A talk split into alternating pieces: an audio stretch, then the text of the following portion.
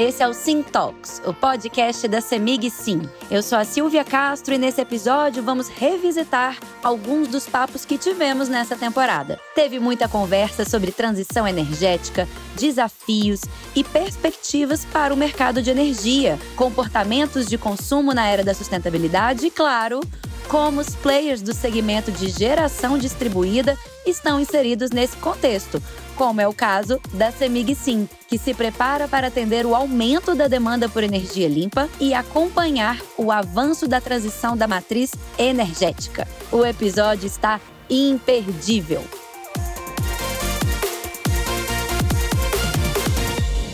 O futuro do setor elétrico e da sustentabilidade passa pela descarbonização e a transição energética é um dos pilares desse processo. Qual o papel do consumidor e do Estado nessa transformação e quais são os próximos passos? O Estado ele vai ter uma grande contribuição, porque assim, é importante dizer que o mundo já passou por duas transições energéticas. No entanto, o tempo exigido para cada transformação ele foi muito mais longo do que a gente tem disponível para fazer esse processo de transição e evitar um desastre climático, manter o, o aquecimento do clima limitado até 1,5 graus centígrados, o aumento da temperatura.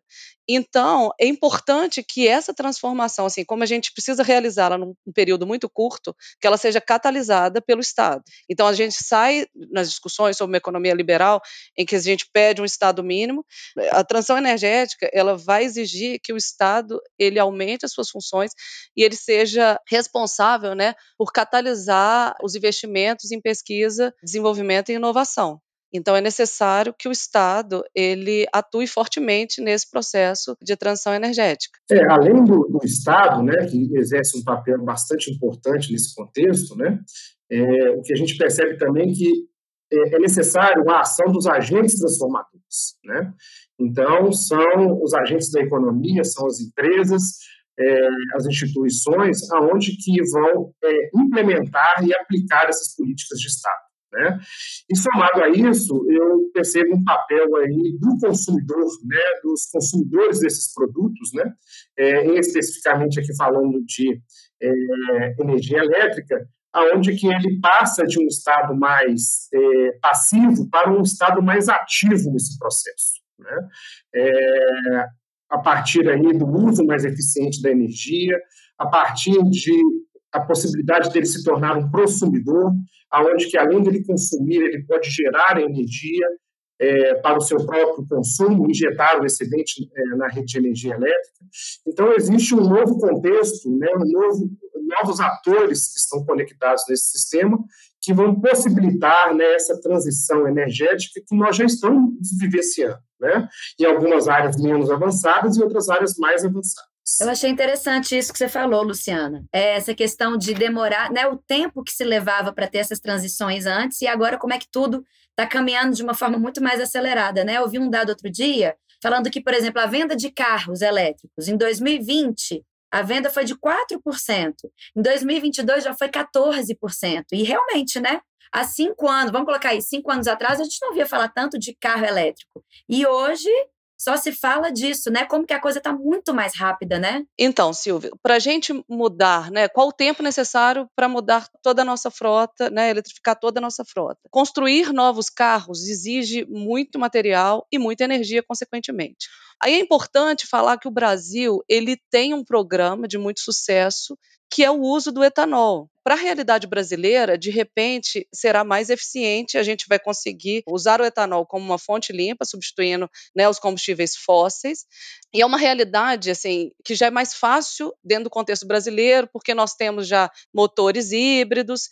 E para vocês terem ideia, assim, o etanol brasileiro produzido a partir da cana, as usinas hoje brasileiras elas já estão buscando compensar todas as suas emissões no próprio processo capturar o, o, carbono emitido no, no processo, para que o etanol ele tenha emissões zeradas ou até mesmo negativas.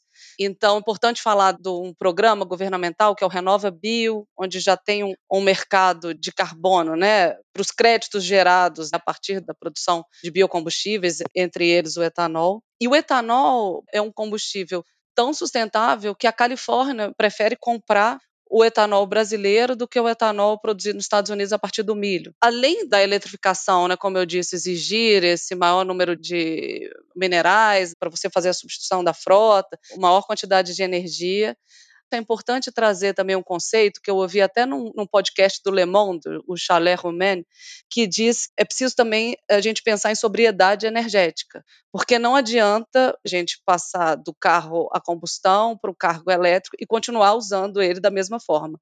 Uma pessoa dirigindo um carro elétrico também é um uso de muito material e de muita energia pouco eficiente. Então, a eletrificação da frota, né, carros elétricos, eu acredito que ele não seja a única solução. A gente precisa pensar né, numa, na mobilidade por transportes coletivos mais eficientes, né, mais agradáveis, que vão contribuir também nesse processo de transição energética. Além disso, pessoal, é, quando se fala dessa eletrificação da mobilidade, é, nós temos que pensar também é, na conectividade desses carros, desses veículos é, elétricos com o sistema de energia elétrica. Né? Então, a pergunta que se faz é: nosso sistema de energia elétrica está preparado para suportar um número crescente de veículos elétricos conectados a esse sistema? Né? Afinal de contas, essas baterias desses veículos elétricos precisam ser carregadas. Aí a gente passa é, de um conceito de uma carga fixa para uma carga nômade, aonde esses veículos elétricos poderão ser carregados em vários pontos aí da redistribuição. Né? Então, é preciso pensar também na forma de capacitar o sistema para receber essas novas modalidades. Né? E é isso que a gente tem conversado, que a gente tem discutido, que a gente tem realizado projetos de pesquisa e desenvolvimento junto às distribuidoras de energia para entender melhor esse cenário. Essa ia ser justamente a minha próxima pergunta, Leonardo, porque tem gente que fala que o trem da transição energética já partiu, né? Mas e aí? Não basta só pensar na questão de termos agora opções né, elétricas, essa, esse, esse tipo de alternativa, como você está falando aí, mas o que, que precisa ser feito para destravar esses investimentos e promover essa transição de fato, né? Quais pontos você levantaria sobre isso? Como a gente colocou aqui, né, a gente percebe que essa transição energética ela está realmente a caminho. Né? Nós estamos vivenciando, nesse momento, é, essa transição. Né? Em algumas áreas um pouco mais aceleradas, em outras áreas um pouco menos aceleradas. Né? É, em relação a essa transição energética, eu gostaria de, de, de destacar, por exemplo, o papel da eficiência energética é, em todas as suas áreas, né? desde a geração, a transmissão, a distribuição e o consumo final. Quando a gente vai lá na geração né, de energia, né, quando a gente fala de eficiência energética em meios de geração, a gente está falando de é, gerar a energia de forma eficiente e de forma sustentável. Né? É, quando a gente fala assim, de transmitir essa energia, é transmitir essa energia dos centros de geração para os centros de carga, é, de forma que você tenha a menor perda possível nesse sistema. Né? É, permitir um intercâmbio amplo do fluxo energético entre diferentes regiões do país, de acordo com a necessidade da demanda, com a necessidade da carga. Né? É, distribuir de forma é, operacionalmente eficiente, com processos adequados e que se reflitam, sobretudo, na modicidade tarifária para o consumidor final. Né? É, e aqui eu queria destacar novamente o papel né, dos recursos energéticos distribuídos. Né? Quando a gente fala de recursos energéticos distribuídos, nós estamos falando de geração distribuída, nós estamos falando de sistemas de armazenamento de energia, de veículos elétricos, é, pelo gerenciamento pelo lado da demanda, ou seja, o consumidor gerenciar melhor a sua demanda de energia, a partir, por exemplo, de estímulos de tarifa com preços diferenciados. Né? É, e, quando nós estamos falando do consumidor, né, o consumidor consumir essa energia de forma eficiente né, e sustentável em todos os segmentos. segmento residencial, segmento comercial, industrial, de transporte. Então, eu vejo que essa transição traz essa, esses desafios nessas diferentes áreas. Aí, só complementando, o Brasil, eu acredito assim, ele está um pouco atrasado né, nesse trem aí da transição energética. Porque até hoje a gente não tem um plano nacional de transição energética. Ainda falta né, consolidar isso num plano e regular algumas questões que são importantes para esse processo de transição. O mercado de carbono, né, regular o artigo 6 do Acordo de Paris, controle dessas emissões, a exigência por inventários de emissões dos gases de efeito estufa é, nas atividades né, de geração de energia. Precisamos regular o hidrogênio, a produção de hidrogênio, que é uma proposta de combustível sustentável e de armazenamento, porque falamos muito da produção de energia eólica e de energia solar, mas essas energias são intermitentes. Pensamos em baterias, mas baterias vão exigir minerais raros. Temos a possibilidade de armazenar isso com hidrogênio, né? O hidrogênio produzido pela eletrólise da água a partir da energia renovável, né? O Brasil pode ser um grande produtor de hidrogênio. Temos que regular a captura de carbono para armazenagem subterrânea, que é o CCUS. Então, ainda alguns desafios que o Brasil precisa enfrentar para ele entrar nesse contexto aí mundial de transição e ele não ficar atrás nesse processo. A gente tem uma posição confortável, a nossa matriz de geração de energia é muito baseada em energias renováveis, mas a gente precisa se adequar também. Se o mundo começar a usar hidrogênio como um combustível, é preciso que a gente esteja preparado para isso. Se já sabemos quais passos seguir, quais são os maiores desafios do Brasil para a transição energética? Então, né, Silvia, a gente realmente está na, na vanguarda aí do uso das energias renováveis, né? O Brasil é um país de destaque, sem dúvida, mas há desafios, há gargalos, né? Talvez o maior gargalo seja justamente o setor de transportes, né? O setor de transportes, ele consome um terço de toda a energia do país. Desse setor, 50% é diesel para transportes de carga, veículos pesados, e a gente ainda não tem uma solução né, de transição tecnicamente viável, economicamente viável, para grandes cargas em grandes distâncias, que é o que o Brasil precisa. Então, esse é um grande desafio aí, é um gargalo.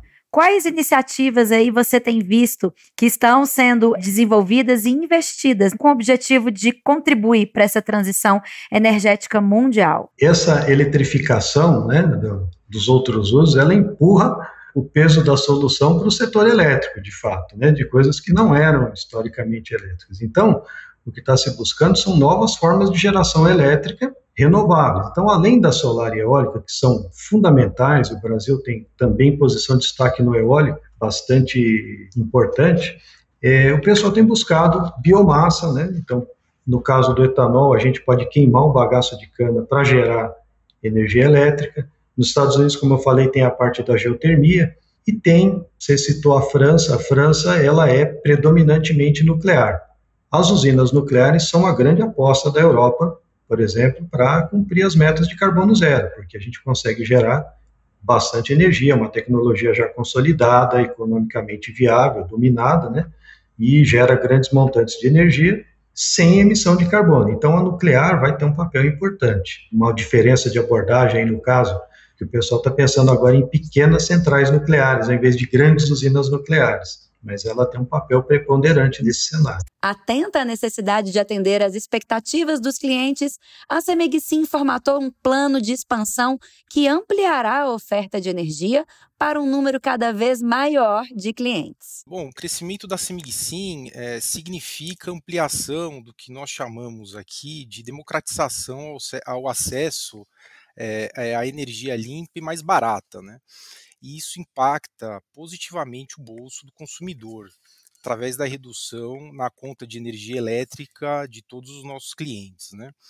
Como é que isso funciona, né? É, a Semig Sim, ela se encarrega de prover toda a infraestrutura necessária para a construção e operação de fazendas solares, né? Através de uma modalidade que, que é conhecida no setor, que é a geração compartilhada. É, Para os nossos clientes é, é, bastante simples, descomplicado e, e, e, agilizado, pois ele contrata um plano de assinatura de, de, energia solar e com isso ele acaba se associando a uma de nossas é, comunidades solares. Né, sem pagamento de taxa de adesão e sem preocupação com, com obras, instalações ou, ou mesmo alguma adaptação que seja necessário ser feita na sua residência. Né. É, nessa modalidade de, de associação, o nosso cliente ele passa a produzir sua própria energia contando com a expertise do grupo CEMIG. E o melhor de tudo, com uma redução né, na sua conta mensal de luz, trazendo economia para o seu dia a dia, né? É, se tornando o que a gente chama aqui no setor né, é, um prosumidor, né, que é a junção simples né, entre duas palavras, né, que é produtor e consumidor. É, e devido a essa característica né, que esse cliente passa a assumir, é, produzindo a sua própria energia com essa associação às fazendas solares da Semigsim, né, é, ele passa a compensar parte da sua energia consumida com a energia que ele mesmo produz. Né? Então é aí onde a mágica da economia para o bolso dos nossos clientes acontece. Bom, e para você, Yuri, o que, que você tem a falar sobre essa ampliação da oferta de energia? Bom, eu acho que a perspectiva da, da ampliação e a importância que o Pablo citou aí da, da importância nossa para prover esse tipo de produto para o mercado, né? Além de democratizar, eu acho que isso traz uma perspectiva também é, muito forte é, de ampliação né, de oferta que a gente está comentando aqui da, startup desse processo de geração distribuída. Né? Isso já vem acontecendo mais em larga escala nos últimos dois anos. Né? Então, a importância da gente fazer toda a parte de investimentos e crescimento na perspectiva de ativos né, de usinas solares para prover para o mercado final né, essa, essa vantajosidade. Né? É, obviamente, temos aí todo o compromisso né, é, alinhada com, com, com, a marca é, Sim. Né? Acho que é, a gente sempre tem um mantra que é entregar o que promete. Eu acho que isso é fundamental também na perspectiva do cliente que conhece já é, já tem relacionamento com a marca, né, e, e possa né, facilitar um pouco a perspectiva de, de, compromisso e credibilidade.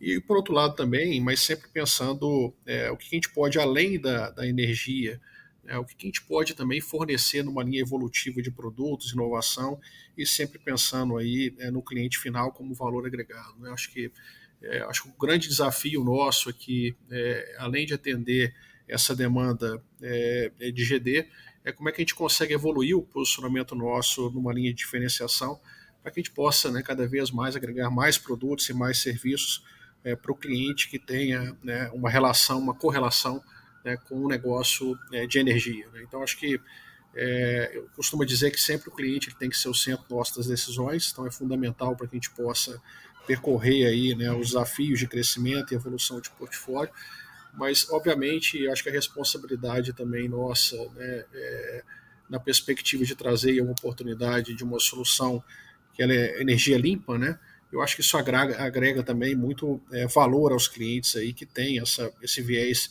de sustentabilidade, né, e também não só de economia, né, é, como também um fator é, de protagonismo na sociedade. Então, acho que isso é fundamental para que a gente possa é, também é, trazer mais pessoas que tenham esse propósito em conjunto com a causa, que eu acho que é fundamental para um mundo melhor. Nesse panorama de novas formas de consumir energia, vimos que as gerações atuais estão cada vez mais atentas a um perfil sustentável de consumo e influenciam as decisões de compra de seus pais. Eu vejo assim, o meu de 17, ele já traz desde muito cedo a questão da energia elétrica, da reciclagem e da energia renovável. Então agora a gente trocou de carro faz uma semana e isso tudo pesou na compra. Então a gente ainda não conseguiu comprar um elétrico, mas esse carro já é híbrido quando a gente começou a pesquisar o carro novo, ele ser híbrido é uma coisa que meu filho exigiu, entre aspas. Não tinha como não ser. Então, essa discussão das fontes renováveis, enfim, entra muito forte aqui em casa. Né? A gente tem um jardim minúsculo aqui no apartamento, mas que desde sempre ele quer fazer um reaproveitamento de água para molhar os temperos esse tipo de coisa eu não trazia, né? Então, quando eu era adolescente, assim, ou criança, né? E ele traz isso muito forte. E aí eu poderia citar até outros exemplos, assim, né? Na compra de roupas, por exemplo, as roupas de marcas que pregam sustentabilidade, isso tudo tem sido trazido à tona diariamente aqui em casa, assim, tanto pelo de 17 quanto pelo de 10. Que esses dias um argumento que eu achei ótimo, ele queria comprar uma moeda lá que é para o joguinho eletrônico dele, né? E eu disse, não, agora chega, tu já gastou um dinheirinho esse mês, agora só daqui dois meses para a gente comprar de novo, que é um, um dinheiro para ser usado eletronicamente. Ele disse, mas papai, pensa só, esse dinheiro nem está poluindo, não está produzindo, não está gastando papel. E achei interessante com 10 anos ele já ter esse ponto de vista, né? Pelo menos como argumento para me convencer. É isso. Acho que a, sobre a influência nas compras do pai é mais do que correto de dizer. A gente está aqui com o exemplo do Beto, que dentro de casa tem dois filhos que estão influenciando a família dele. E é porque essa galera, eles estão aí consumindo muito coisa. Então eles pesquisam, eles comparam desde produtos mais sustentáveis, produtos que carregam essa carga de responsabilidade social, marcas que estão, usando um exemplo, teste animal. Então, se uma pessoa dessa geração Z descobre algo a respeito de uma marca ou de um produto que vai de encontro a esses valores dele, ele não só deixa de comprar, ele levanta uma bandeira e fala para toda a sua rede para ser ouvida que essa marca está indo de encontro e ó, pessoas que estão dentro da minha rede, essa marca está indo de encontro esse valor que é nosso, da nossa comunidade, e que então vamos ou deixar de consumir essa marca ou falar com eles e brigar por essa mudança. Isso é verdade para qualquer indústria que a gente está falando hoje em dia. Uma coisa que o Kim falou que eu acho que é super relevante é que essa postura das empresas tem que ser de verdade, porque senão a geração Z Alpha, eles percebem que é um discurso fake e não compram essa ideia, né? Tem que estar tá lá no, no, DNA mesmo para funcionar e para ser efetivo, né? E para fechar o ano, recebemos duas referências quando o assunto é sustentabilidade. Marcos Nakagawa, conhecido pelo grande público como professor Naka, e Marcos Salles abordaram as discussões que ocorreram na COP28 e o papel do Brasil como protagonista de uma matriz energética mais limpa. Essa é a COP do petróleo, né, que está sendo chamada, né? Está sendo levada para dentro do cerne de um dos maiores problemas, né, de um dos maiores emissores de gases de efeito estufa, que é essa região. Eu particularmente gosto muito de levar esse, é, as grandes discussões para o cerne do problema. Só que essa COP, como todas as outras, ela já vem também em volta de várias polêmicas. Né? A primeira delas é que o presidente da COP é o mesmo presidente da companhia de petróleo do país. A princípio, não poderia dizer tanta coisa, a não ser que foi divulgado, é uma matéria da BBC, de que ele estaria aproveitando, inclusive, né, os presidentes estão atendendo a COP, para realizar alguns acordos de exploração de petróleo. Inclusive o Brasil é um desses. É, isso não foi sequer desmentido, né? A COP ela vai transitando nesses lados ambíguos e vamos ver o que vai sair de fato nesse, no final das contas. O fato é que até agora não teve nenhuma meta clara sobre redução de petróleo. Teve foi um acordo entre as grandes petroleiras de redução de metano, que é um gás que produz muito mais gases de efeito estufa do que o CO2, mas na proporção geral ele é bem menor. Resolver o problema do metano não é resolver o problema que a gente está precisando agora. E além do mais, é, investir largas quantias em energia renovável também precisa estar a, a, no mesmo patamar do que o investimento que é feito atualmente ainda em energias fósseis, né? carvão, petróleo, gás. A gente tem uma proporção aí que mais ou menos a gente investe uns 500 bi dólares por ano em energia renovável e a gente tem o dobro disso ainda sendo investido em energia fóssil. Essa, essa, a gente precisa ter muito atento à, à, conta, ao sentido real dos números. Né? Só que, além de ser a Copa do Petróleo, ela está sendo chamada também de Copa do Dinheiro. Talvez os Emirados Árabes, né, o país sede, ficou muito preocupado, talvez, com esse apelido que trouxeram para a COP e resolveu abrir a carteira. O bom, pelo menos, desses países que estão ali nessa região é que eles não têm problema em abrir a carteira. E o, os Emirados foram um desses. Né? Então, logo de cara, eles anunciaram um fundo de 30 bilhões de dólares para resolver questões climáticas, né? seja para investir em renováveis, ou seja para transicionar o próprio país para um mundo mais sustentável. Teve anúncio do BID dizendo que vai é, abrir fundo com 150 bi, teve fundo para doenças tropicais, aí entrou fundações, é, Fundação Bill Gates, com o próprio Emirados de novo, também anunciando mais um bi, teve Estados Unidos anunciando 3 bi para fundo de energia renovável e anunciando que vai encerrar o uso de carvão até 2035. Tiveram grandes anúncios de grandes superpotências. Mas um que faltou, e sempre falta, é sempre o da China, que não se considera uma superpotência nesse caso. Ela vai ao G7, ela vai ao G20, mas quando o assunto é climático, ela se exime dessa parte. E a China, quando vem para esse momento de aportar, ela não aporta, e quando vem para esse momento de dizer o quanto que ela vai reduzir em algo, ela não diz. Dessa vez não tem sido diferente. Vamos ver. Ainda tem um tempinho aí para a China dizer o que veio. Tem um ponto também que é muito legal, que a gente diferenciar o que, que é declaração voluntária dos países e declaração de um processo de negociação que é, de fato, razão de ser da COP. Se os países estivessem lá para declarar unilateralmente, a gente não teria necessidade de uma convenção. Tivemos alguns anúncios interessantes, né? O Marco já trouxe um deles, que é esse fundo de perdas e danos, que foi logo de cara, porque ele já tinha sido feito lá no Egito, né, na última COP. Então esse foi mais detalhamento dele, né? Inclusive pelo valor, que é bem baixo, inclusive, não chega a um bi. E os países que deveriam, as superpotências, não colocaram quase nada, né? Estados Unidos, de novo, não comparecendo, a China, de novo, não comparecendo nesse fundo. É, tivemos um pouco de União Europeia e Emirados, de novo, aí com peso na consciência, colocando bastante dinheiro. É, assim como já tiveram outros fundos, em Paris já, já tinha um fundo prometido, também a grana pouco aparece. Vamos ver se nesse eles cumprem essa promessa. Teve desafio, gerenciamento de carbono, é uma atividade para extrair carbono, então tem aí uma meta, pelo menos que colocaram para investir nessas tecnologias de extração de carbono, né, os países eles prometeram triplicar a geração de energia limpa até 2030, né? Agora, você citou aí, né, que o Brasil está lá muito bem representado, ativo como sempre.